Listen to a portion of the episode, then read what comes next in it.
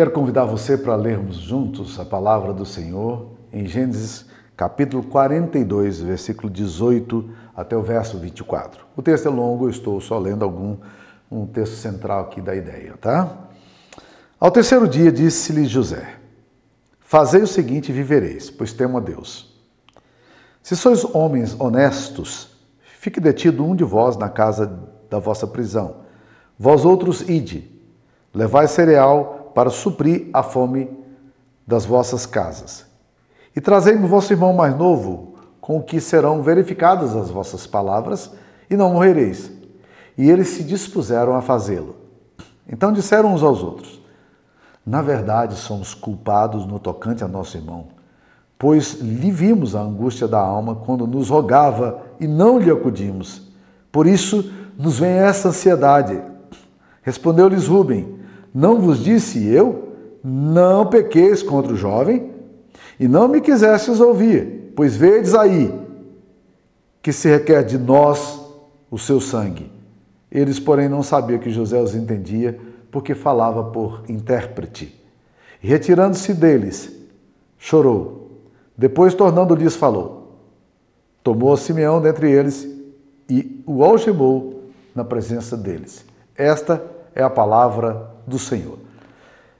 Meus queridos, a revista Veja fez uma retrospectiva sobre a vida dos oficiais e policiais que lideraram o massacre em Carandiru no dia 2 de outubro de 1992. Uma das maiores tragédias é, civis que nós tivemos no país.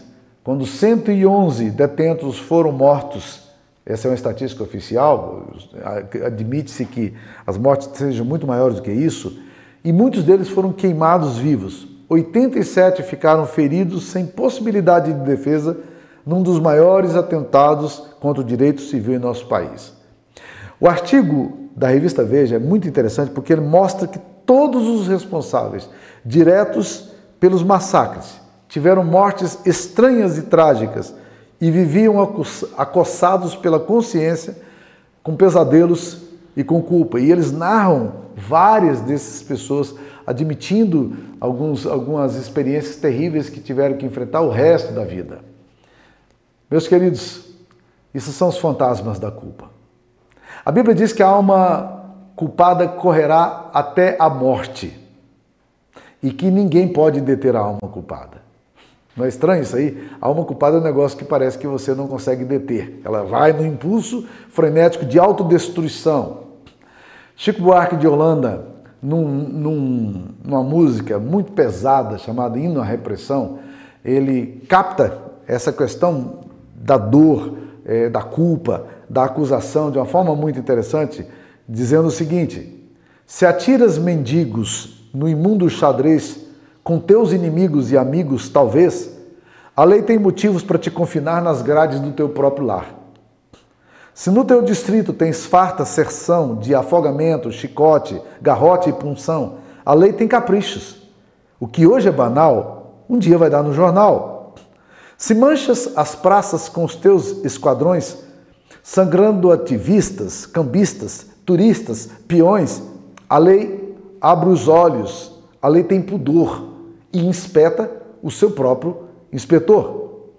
E se definitivamente a sociedade só te tem desprezo e horror. E mesmo nas galeras és nocivo, és um estorvo, és um tumor, que Deus te proteja. És preso comum. Na cela faltava esse um. E a música termina de uma forma bem grave assim. A culpa é um negócio complicado. A culpa é violenta demais.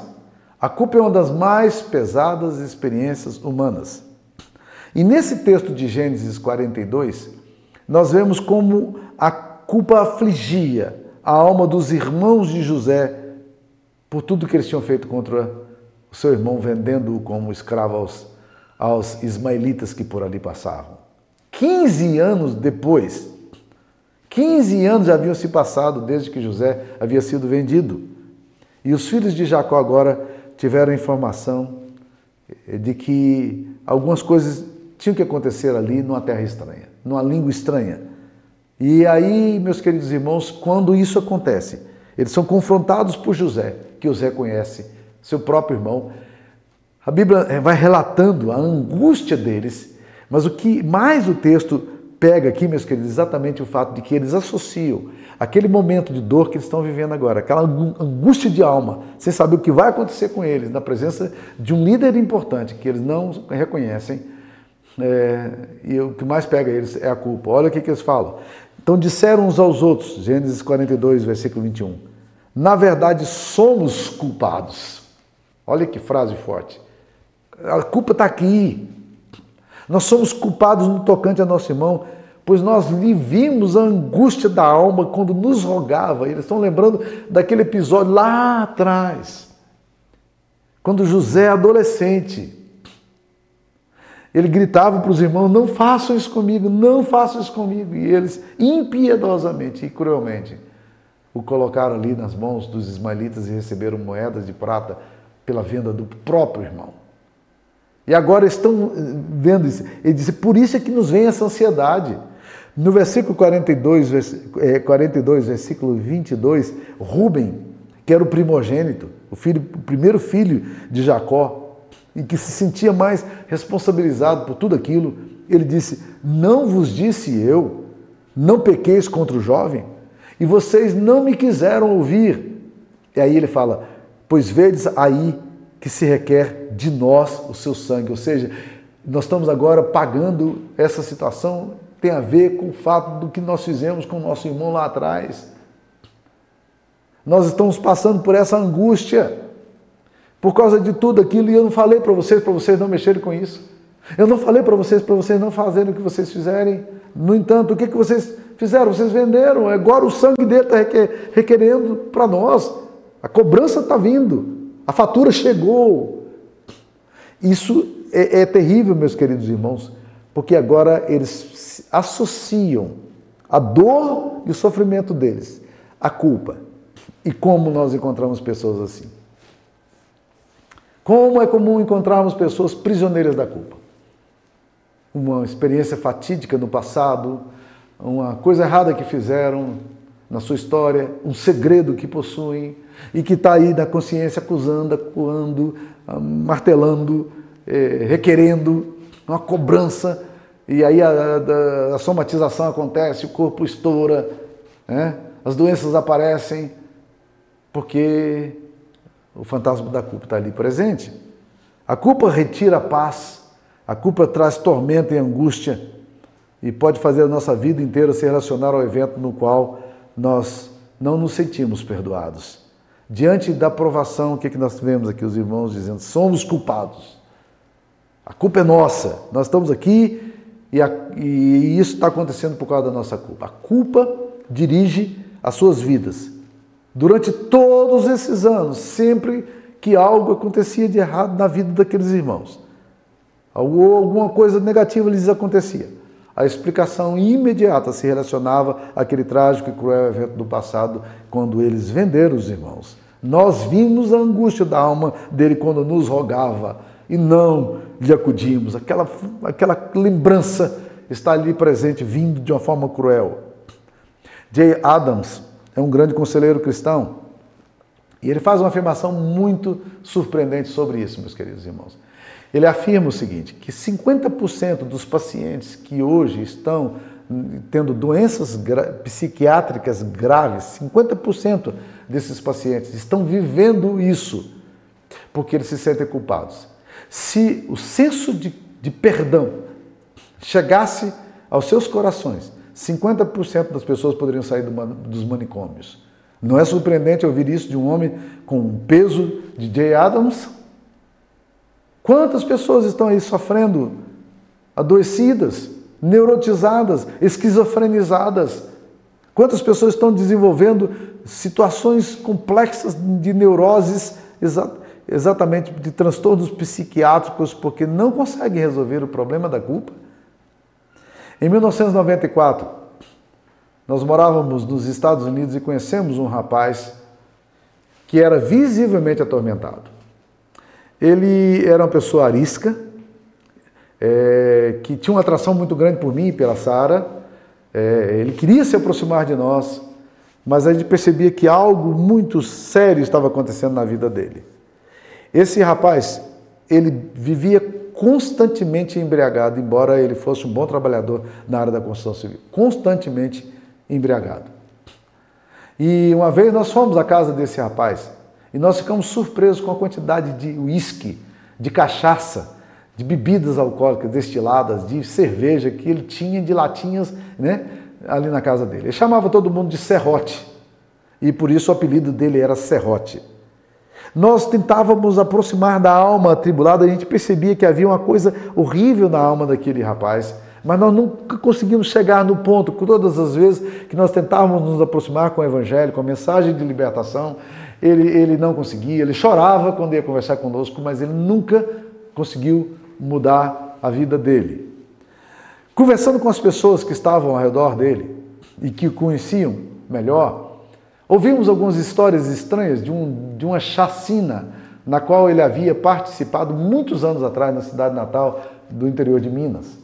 E que ele tinha se envolvido numa chacina onde eles mataram um jovem que tinha estuprado uma menina naquela cidade. Mas eles mataram esse jovem com requintes de crueldade. E então esse ele teria participado disso e desde esse, esse episódio, se ele é verdadeiro ou não, nós não sabemos, mas desde esse episódio Dizem que a história dele nunca mais foi a mesma, que ele deixou de ser um homem alegre e passou a ser um homem triste, pesado, carregado na alma e assim por diante. Nós nunca conseguimos ver esse rapaz, a quem nós queríamos tanto comunicar a mensagem do Evangelho liberto dessa situação, porque ele não permitia que a gente entrasse no coração, ele era dominado pela culpa. A culpa é um tirano algoz, a culpa é, é feroz. Por isso que Jesus falava na parábola do credor incompassivo, que se nós não perdoarmos no íntimo, ou não formos perdoados no íntimo, nós seríamos entregues aos algozes e tiranos até que pagássemos o último centavo. O problema da culpa é que ela é um poço sem fundo. Quanto mais você acha que vai pagar, quanto mais você sacrifício faz, mais culpa você tem, e a não ser que esse ciclo da culpa seja rompido, a tendência sua de se afundar cada vez mais. A regra número um, para as pessoas carregadas de culpa, é que você, se você está no buraco, quem está no buraco, a regra número um é essa: não cave mais. Não cave mais. Alguma coisa de Deus tem que acontecer para que você possa é, ter liberdade. Por isso que o salmista Davi, no Salmo 32, ele diz: Bem-aventurado é o homem cuja iniquidade é perdoada, cujo pecado é coberto. Ele não fala que, que, que ele não tinha pecado. Ele diz: não, a bênção é ter os nossos pecados perdoados. Né? Quando os irmãos de José estão retornando para casa e eles encontram, logo em seguida a narrativa vai, vai desembocando aqui, quando, quando ele, eles estão voltando para casa, deixaram Simeão preso, no capítulo 42, versículo 28, quando eles param para comer e para cozinhar alguma coisa, quando eles abrem a boca do saco de cereal, a Bíblia diz que os coração deles desfalecem e atemorizados, eles entreolhavam-se dizendo que é isso que Deus nos fez. Além do nosso irmão estar preso, agora vão ser acusados de ter roubado o dinheiro de, daquele homem que, que Deus está fazendo conosco? Olha a relação da culpa que eles estão vivendo. No livro é, A Vida com Propósitos, do Rick Warren, ele afirma que a, vida pode, a nossa vida pode ser conduzida por várias tendências. Ele pergunta: o que é que orienta a sua vida? Nós podemos ser orientados pela ansiedade, nós podemos ser orientados pelo medo, nós podemos ser orientados por sexualidade, nós podemos ser orientados pela cobiça, é, pelo ódio, mas nós também podemos ser orientados pela culpa. O que é que está dirigindo a sua vida? Os irmãos de José eram dirigidos pela lembrança da crueldade que eles haviam praticado contra o seu irmão. Quantas pessoas hoje estão vivendo da mesma forma? Quantas almas atormentadas pela acusação, pelo medo, pela culpa, acossados por pecados não perdoados? É o que nós estamos vendo aqui nesse texto. Então, como vencer essa culpa, meus queridos irmãos? Como é que nós podemos superar essa culpa? A coisa não é muito fácil porque nós estamos vivendo numa sociedade que está cada vez mais insistindo no fato de que não existe nada errado. Tudo que você faz depende muito do que você acha. Não existe certo e errado. Tudo depende do seu ponto de vista. Então, se você acha que determinada coisa errada é certa, ela é certa para você. Então está tudo certo. Né? Não existe mais valores. Não existe mais algo que norteie a vida. Então, o que eu faço, minhas opções sexuais, a minha corrupção, é tudo uma questão sua. Ah, você que sabe, você que decide o que você quer fazer. Ou seja, não existe um valor que oriente a sua vida. Qual é o perigo disso? Se não existe nada errado na sociedade, se não existe pecado, então também não existe um outro aspecto que a Bíblia fala. A Bíblia fala que tem pecado e fala que tem outro aspecto, tem o perdão dos pecados. Mas se você acha que não tem pecado, como é que você vai ser perdoado de alguma coisa que, não, que você não cometeu? Entretanto, o que nós estamos percebendo é uma sociedade cada vez mais culpada, mesmo essa sociedade que afirma que não existe pecado. Não existe erro, então não existe perdão para o erro. Não existe pecado, então não existe perdão para o pecado. Mas por que, que a sociedade está cada vez mais angustiada, neurotizada? Porque, meus queridos, pecado é algo real. Não é alguma coisa fictícia. Pecado é qualquer transgressão da lei de Deus. Tudo que você faz em desacordo com as escrituras sagradas é pecado. Por isso que nós somos uma comunidade, nós somos um povo que nós dizemos nós somos orientados pela Bíblia. Nós somos orientados por aquilo que a palavra de Deus nos diz. E nós queremos fazer, seguir os princípios da palavra de Deus, porque cremos que a palavra de Deus é quem deve nos orientar. E não nossos, nossas emoções, nem mesmo a sociedade ou a mídia. Nós somos orientados por aquilo que a palavra de Deus nos diz. Mas ao mesmo tempo, meus queridos irmãos, que nós temos uma profunda compreensão de que nós somos pecadores, nós temos uma outra compreensão maravilhosa, também nas Escrituras Sagradas.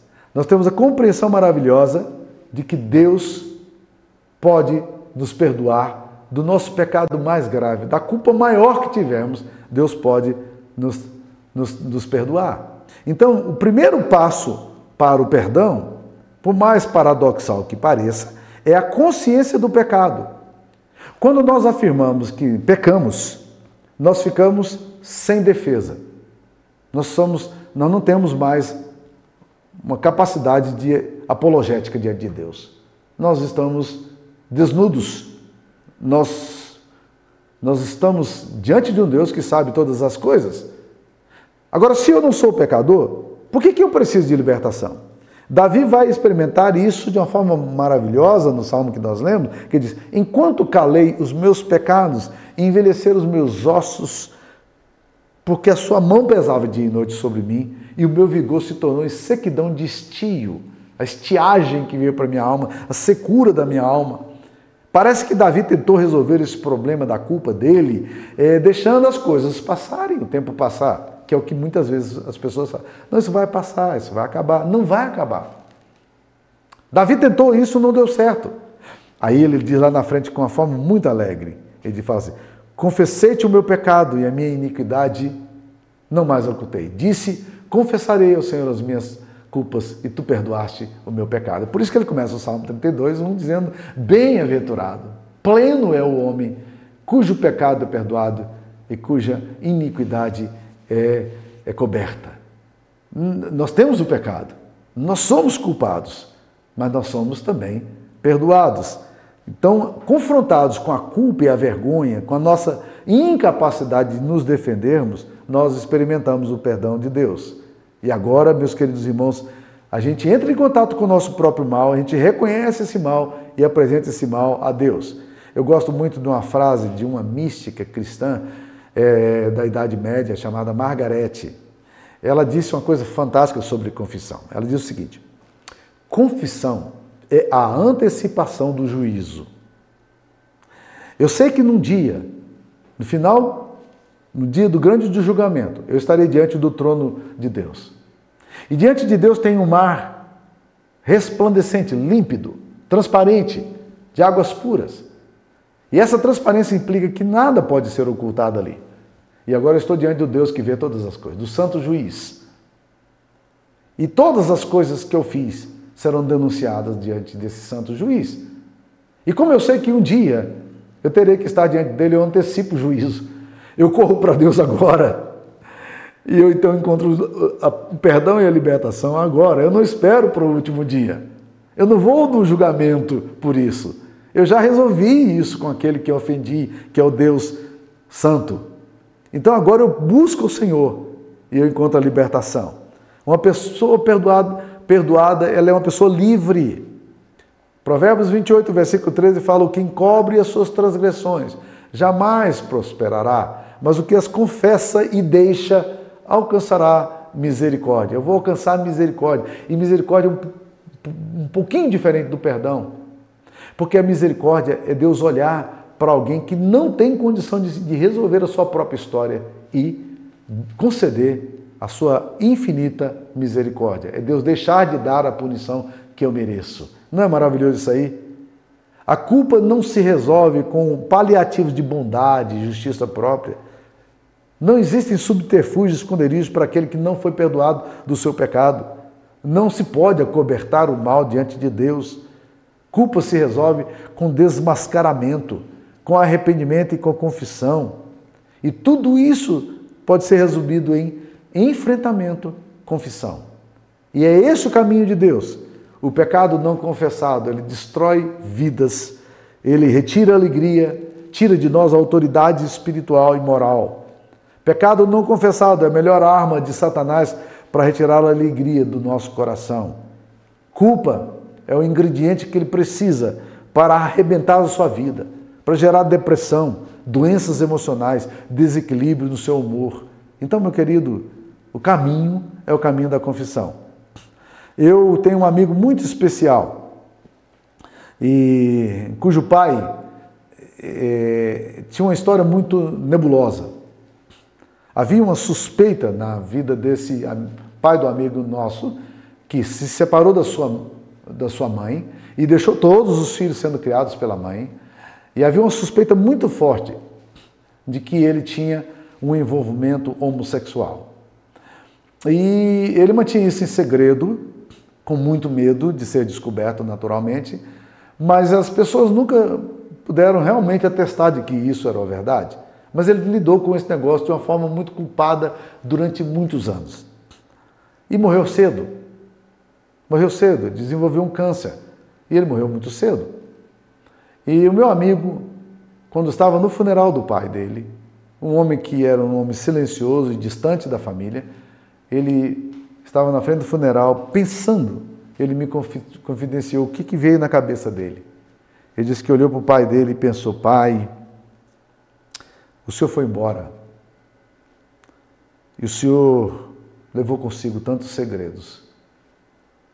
Pai, o senhor nunca lidou bem com a culpa do senhor e por isso o senhor foi um homem a vida inteira tão arredio, tão distante, tão afastado de todos nós. Talvez ele pudesse ter encontrado o perdão de pecados, da presença de Deus, ele tinha conhecimento do Evangelho, mas a história, nós nunca saberemos disso aí. Mas o que, que, que eu estou querendo dizer é que o fantasma da culpa pode se tornar um problema muito sério. Segunda coisa que eu diria para vocês é que a gente enfrenta com confissão e enfrentamento, mas também nós precisamos partir para o segundo lado da questão da culpa. Não apenas a confissão de pecados, o arrependimento, o enfrentamento, mas também com a aceitação do perdão. Por isso que Davi vai falar: bem-aventurado é o homem cujo pecado é perdoado. E ele estava falando da sua própria situação. Ele sabia do que ele estava falando. Ele sabia quantas sombras pairavam sobre sua vida até ele entrar em contato com uma maravilhosa libertação do perdão de Deus que Deus traz à vida de um homem. Depois da confissão dele, Davi está podendo dizer: Estou livre. Bem-aventurado é o homem perdoado. Ele não vê qualquer sentença condenatória contra a sua vida, nem pecado, nem crime a pagar. Isso envolve a compreensão do Evangelho da graça de Deus. O que eu tenho aprendido, meus queridos, é que existem duas coisas, é, dois tipos de pessoas que se relacionam com a culpa de forma diferente. E as duas precisam repensar. A primeira delas é que existem pessoas culpadas sem sentimento de culpa. Isso é um desastre. Numa sociedade onde a moral é relativizada, onde conceitos são subjetivos, existem pessoas que estão são culpadas e precisam do perdão de Deus. Elas precisam entrar em contato com o seu mal, precisam se arrepender dos seus pecados, precisam mudar. Mas elas estão dizendo a si mesmo: não, não tem nada errado. Então, é, nesse caso, você vai encontrar pessoas que são culpadas sem sentimento de culpa. Elas desenvolvem uma, uma proteção estranha na alma delas, que não resolve o problema. Segunda coisa, nós temos também um outro tipo de pessoas, muitas vezes dentro da igreja. Pessoas que são que não têm culpa, mas têm sentimento de culpa. E, e esses assuntos também precisam ser tratados. Muitas vezes Deus já te perdoou e você não se perdoou. É, eventualmente, em aconselhamento, eu tenho chegado a, a esse ponto de olhar uma pessoa e perguntar para ela: Você já confessou seu pecado a Jesus? Ela disse: Eu já, mas eu me sinto culpado. Eu disse: Então o problema não é de Deus conceder perdão, ele já te perdoou. O problema é de você se perdoar. E eu uso uma frase agressiva, eventualmente, é forte. Eu olho para essa pessoa e digo: Olha aqui para mim, presta atenção no que eu vou te falar. Eu quero te dizer em nome de Jesus que você está absolvida ou absolvido. Jesus já perdoou seus pecados. Porque ele disse que ainda que os nossos pecados estejam vermelhos como o carmesim, eles se tornarão brancos como a neve. Jesus já te perdoou. Receba o perdão de Deus. Em nome de Jesus, do que eu querendo te dizer isso. Você está perdoado. Existe uma expressão que o apóstolo Paulo usa muito, e ele fala que nós somos justificados mediante a fé por meio de Cristo. E ele fala: justificado, pois, pela fé, por meio de Cristo, temos paz com Deus. A palavra justificação é uma palavra muito importante na Bíblia, porque ela é uma palavra de, de tribunal, um termo judiciário, um termo forense. O que ele está dizendo, é, na verdade, é o seguinte: que uma pessoa justificada é uma pessoa que é declarada justa. Ela não é justa, mas ela é declarada justa. O que, que Jesus fez por nós? Ele nos representa diante do Pai. E quando nós chegamos diante do Pai, nós chegamos por meio do sangue de Cristo. Deus sabe que você é pecador, Deus sabe que você é culpado, mas o sangue de Cristo cobre você, nós somos justificados pela fé por meio de Cristo Jesus. E é por isso que o apóstolo Paulo vai dizer em Romanos capítulo 8, 33. Quem acusará os eleitos de Deus? Em 8,33 fala: Quem intentará acusação contra os eleitos de Deus? É Deus quem os justifica. Nós somos justificados por Deus. Quem foi perdoado está livre de qualquer condenação, seja no tempo presente com as emoções e seja no futuro diante do trono de Deus. Porque nós já recebemos a declaração do Supremo Juiz, a declaração máxima da absolvição dada por Deus. Quem está justificado está livre da condenação do diabo, da consciência pesada, da acusação dos outros ou da própria consciência, já que o próprio Deus os justificou. Portanto, quem os condenará? Para que o perdão fosse legítimo, um preço foi pago. Jesus assumiu o meu lugar no tribunal. Ele assumiu a minha culpa. E toda a justiça que é de Cristo, porque só Ele é justo, ela foi dada a mim.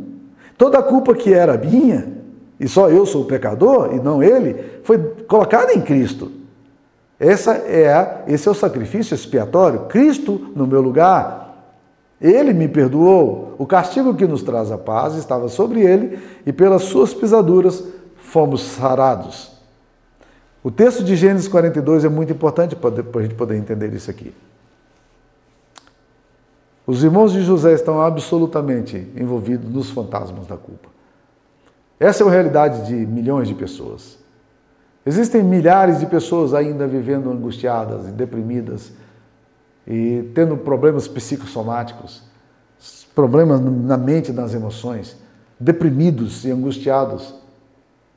porque não estão entendendo em toda a sua plenitude como Deus é misericordioso. Lá na frente, José vai dar uma lição maravilhosa aos irmãos. Quando os irmãos, depois que Jacó morre, eles dizem: Agora eu acho que, que José vai se vingar de nós. E José olha para eles e diz assim: Eu não estou no lugar de Deus para poder julgar vocês. Deus, vocês intentaram o mal, mas Deus transformou o mal em bem, como vocês estão vendo hoje. Vocês estão livres. É assim que Deus nos trata. Vocês estão perdoados. Vivam em paz, irmãos. É isso que a palavra de Deus está nos dizendo, é isso que Davi está dizendo lá no Antigo Testamento, é isso que o Evangelho diz lá nas declarações sobre a justificação por meio de Cristo. Não é maravilhoso isso aí? Se você, meu irmão, minha irmã, ainda está sendo acusado por uma memória, se sentindo culpado, eu queria dizer: você já confessou isso a Jesus? Você já foi diante do trono de Deus? E não faça isso mais vezes, não. Se você hoje quiser confessar a Jesus, vai fazer a... essa é a última vez, porque se você continuar repetindo e pedindo perdão pela mesma coisa, significa que você não entendeu e você não creu naquilo que você fez hoje ao declarar que você é culpado diante de Deus e aí pedir o perdão de Deus. Então, se o pensamento vier de novo, você diz: Não, eu já entreguei isso a Jesus. Ele já me perdoou. Eu já fui lavado. Não há mais acusação contra mim. E se ela vier, você diga, diga Deus, eu já fui perdoado. Satanás, afaste-se de mim. Eu não tenho mais que levar a minha culpa, porque Jesus já levou a minha culpa. Que Deus te abençoe. Eu queria orar por você. Oh Deus, esse assunto que nós tratamos aqui hoje é tão sério, Pai, tão importante, tão maravilhoso, que se alguém está ouvindo essa palavra, Pai, e ainda está sendo consumido por culpa, Pai, hoje, que hoje seja um tempo de libertação. Que essa mensagem seja uma mensagem, ó Deus, renovadora e transformadora. Usa, ó Deus, a tua palavra e por meio do teu Espírito Santo aplica essa mensagem ao coração das pessoas. Nós oramos em nome de Jesus. Amém. Que Deus abençoe sua vida.